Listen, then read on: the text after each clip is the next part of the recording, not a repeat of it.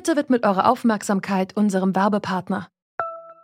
Die Suche nach geeigneten Mitarbeitenden kann viel Zeit in Anspruch nehmen, muss sie aber nicht unbedingt, denn man kann sich helfen lassen. Zum Beispiel mit den Premium-Stellenanzeigen von Indeed, denn damit wird eure Stellenanzeige in der Suche sichtbarer und Bewerberinnen und Bewerber werden schneller auf euch aufmerksam. Indeed schenkt euch jetzt 75 Euro Startguthaben für eure Premium-Stellenanzeigen. Klickt dazu auf den Link in den Show Notes. Es gelten die AGB. Das heißt, wir haben einen klitzekleinen Schritt geschafft, indem wir den Schwefel reduziert haben, aber es bleibt immer noch ein Riesenproblem. Das sagt Beate Klünder vom NABU. Das Riesenproblem, von dem sie spricht, nennt sich Schifffahrt, genauer gesagt die Abgase, die dabei ausgestoßen werden. Die allermeisten Schiffe sind bisher nämlich mit dem besonders günstigen, aber auch besonders dreckigen Kraftstoff Schweröl gefahren. Darin steckt neben vielen anderen Schadstoffen auch eine ganze Menge Schwefel. Damit nicht mehr so viel davon in die Luft ausgestoßen wird, gibt es seit diesem Jahr neue Umweltauflagen für die Schifffahrt. Wir ziehen nach einem halben Jahr die Bilanz und fragen uns, wie effizient sind die neuen Umweltauflagen für die Schifffahrt wirklich?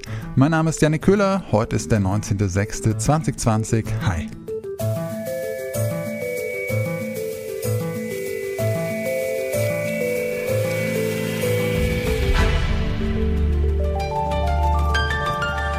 Zurück zum Thema.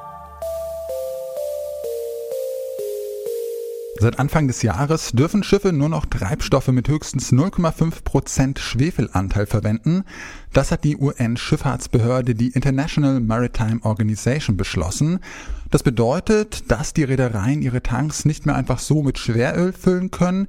Das geht nur noch, wenn sie Wege finden, die Abgase zu filtern. Was wie ein wichtiger Schritt in Richtung Nachhaltigkeit klingt, wird allerdings stark kritisiert. Wir haben Beate Klünder gefragt, ob die Schiffe nun tatsächlich umweltfreundlicher unterwegs sind.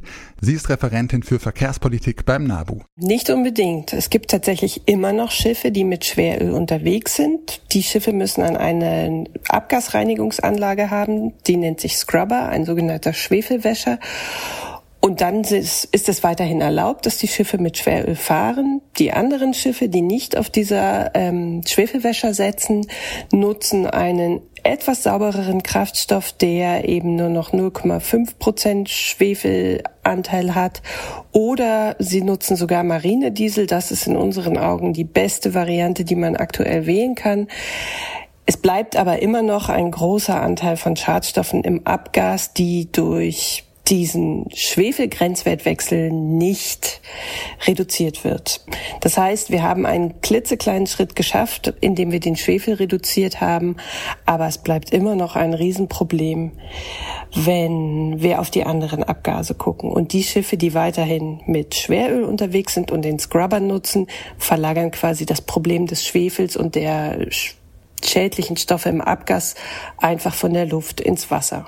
Wie wird denn jetzt kontrolliert, ob sich die Schiffe an diese Auflagen überhaupt halten? Es wird im Prinzip gar nicht kontrolliert, beziehungsweise es ist auf dem offenen Meer sehr schwierig, das zu kontrollieren, weil das mit ähm, Drohnen oder so möglich wäre, aber aktuell ähm, nicht gemacht wird. Also es wird immer nur in Hafenregionen oder in Landnähe kontrolliert. Von den Staaten auf offener See hat sozusagen ja kein kein Land mehr den Einfluss in der Gesetzgebung durchzusetzen. Das sind internationale Gewässer, wo internationale Gesetzgebung gilt, wo sich theoretisch die internationale Gemeinschaft darauf einigen müsste, Kontrollmaßnahmen vorzunehmen. Und genau das ist auch unsere Kritik, dass man eben nicht nachweisen kann, ob der Scrubber rund um die Uhr gelaufen ist oder ob er nicht auf hoher See einfach ausgeschaltet wurde.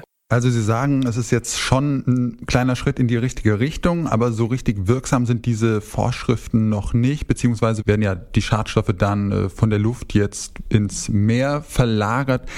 Wie ähm, müssten sich denn diese Vorschriften ändern? Was müsste denn passieren, dass Schiffe tatsächlich umweltfreundlicher unterwegs sind? Also der Wunsch der Umweltseite ist zuallererst der, das Schweröl einfach komplett zu verbieten. Dann würden genau solche Schlupflöcher wie die Scrubber-Nutzung gar nicht mehr möglich sein. Alle wären gezwungen, ähm, einen, einen saubereren Kraftstoff zu tanken, der natürlich am Ende etwas teurer ist, aber sozusagen auch den Weg ebnet für wirklich emissionsfreie Kraftstoffe. Also ein erster Schritt ist das komplette Schwerölverbot, ein zweiter Schritt ist dann die Kraftstoffbesteuerung, weil dann die Schiffe auch ähm, oder die Räder auch Effizienzmaßnahmen ergreifen würden, um einfach generell weniger Kraftstoff zu verbrauchen. Und dann natürlich Maßnahmen, die von den Rädern einfordern, klimafreundlicher unterwegs zu sein. Laut Beate Klünder ist es zwar schon gut, dass Schwefel reduziert werden soll, andere Schadstoffe wie CO2 sind aber außen vor gelassen. Außerdem verlagern sogenannte offene Scrubber die Schadstoffe einfach von der Luft ins Wasser. Um besser einschätzen zu können, wie die Vorschriften tatsächlich umgesetzt werden und ob Kritik berechtigt ist, haben wir mit Christian Denso gesprochen vom Verband Deutsche Räder. Ich habe ihn gefragt, wie viele Schiffe in Deutschland überhaupt diese Scrubber nutzen. Ja, also ein, ungefähr 80 bis 90 Prozent äh, der Schiffe weltweit werden mit niedrigschwefeligem Öl, äh, mit weniger als 0,5 Prozent Schwefelanteil ähm, betrieben und ungefähr 10 Prozent der Schiffe aus Deutschland und ungefähr so ist das auch in der Weltflotte, ähm, nutzen weiterhin das Schweröl und eben diese Abgasreiniger, die Sie eben angeführt haben, die Scrubber. Wir reden da gerade ja auch nur über den Schwefelanteil. Äh, Schweröl enthält ja auch noch eine ganze Menge andere Schadstoffe, die jetzt da noch nicht reduziert werden müssen. Müsste da äh, in dieser Richtung nicht auch einfach noch mehr passieren, dass Schiffe wirklich umweltfreundlicher werden? Ja, sicher. Und auch da ist die Schifffahrt auf dem Weg. Wir haben halt immer das Problem, dass wir eine globale Industrie sind. Vielleicht so eine globale Industrie, wie es sie kaum eine andere gibt. Also regionale Regelungen ähm, sind nicht wirklich sinnvoll, weil sie äh, immer die eine Region gegenüber einer anderen wirtschaftlich benachteiligen. Also wir sind in einem großen Standortwettbewerb. Ähm, Aber zum Beispiel beim Klimaschutz ähm, haben, hat auch die Schifffahrt weltweit Ziele. Bis 2050 wollen wir unsere Emissionen um die Hälfte reduzieren.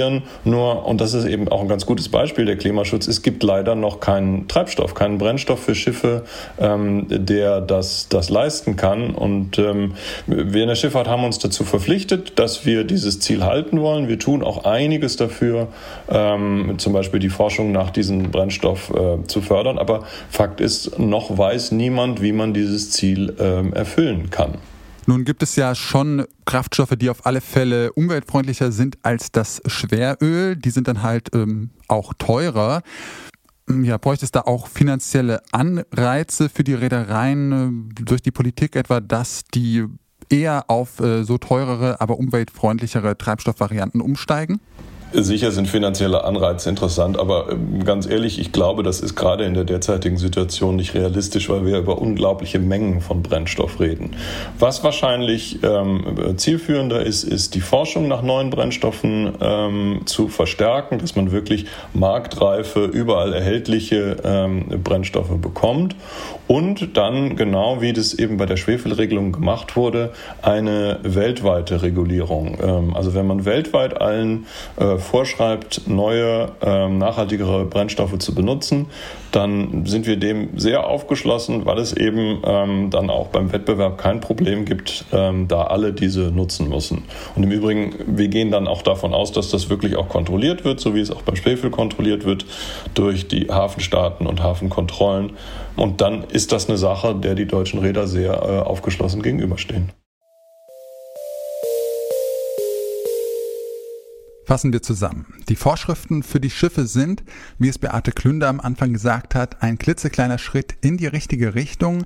Einfach so kann Schweröl nicht mehr als Treibstoff genommen werden. Dafür ist der Schwefelanteil zu hoch.